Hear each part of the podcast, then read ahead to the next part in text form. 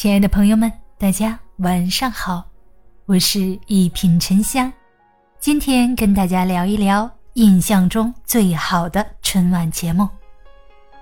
年三十的春晚是中国人独有的仪式感，鞭炮声中夹杂着欢声笑语，让新年的氛围瞬间浓厚起来。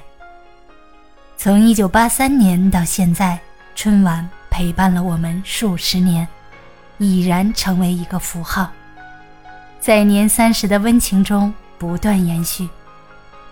那些令人印象深刻的春晚节目，在每一代人的记忆里都是难以磨灭的印记。一九八四年春晚小品陈佩斯、朱时茂表演的《吃面条》。也是央视春晚真正意义上的第一个小品，有趣而又自然的表演风格在观众心中留下了深刻的印象。九十年代印象最深刻的就是一九九五年由巩汉林老师和赵丽蓉老师表演的《如此包装》。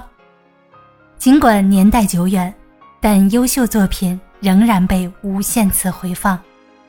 可能已经记不起小品的名字，但听到那些脍炙人口的唐山话 rap，脑海中立刻就有了画面。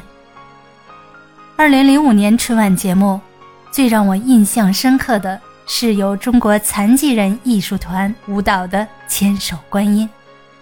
十七年前，二十一位平均年龄二十一岁的聋哑人，为我们带来了一部震撼人心的作品。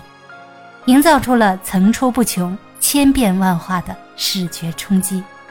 那年春晚，《千手观音》以绝对优势拿下了歌舞类节目一等奖。零零年代，越来越多的新面孔出现在春晚舞台上，节目的形式也逐渐多样化，唯一不变的是对春晚的浓厚情结。零四年春晚的仪式感达到了最高潮。最让人难忘的就是由李谷一老师演唱的《难忘今宵》。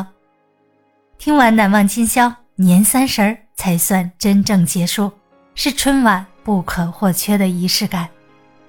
悠扬大气的曲调，既是对过去一年的平缓告别，也是对新一年展开殷殷期许。年三十的氛围一定少不了春晚的欢腾热闹，即便是经过岁月的洗礼。仍然能经常被提起，广为流传。春晚陪伴我们走过了三十余年，一定有一个节目令你印象深刻，请大家在留言区写出令你印象深刻的春晚节目吧。今年的春晚最让你印象深刻的会是什么节目呢？大家一起期待吧。我是沉香，祝大家晚安，好眠。提前祝大家新年快乐！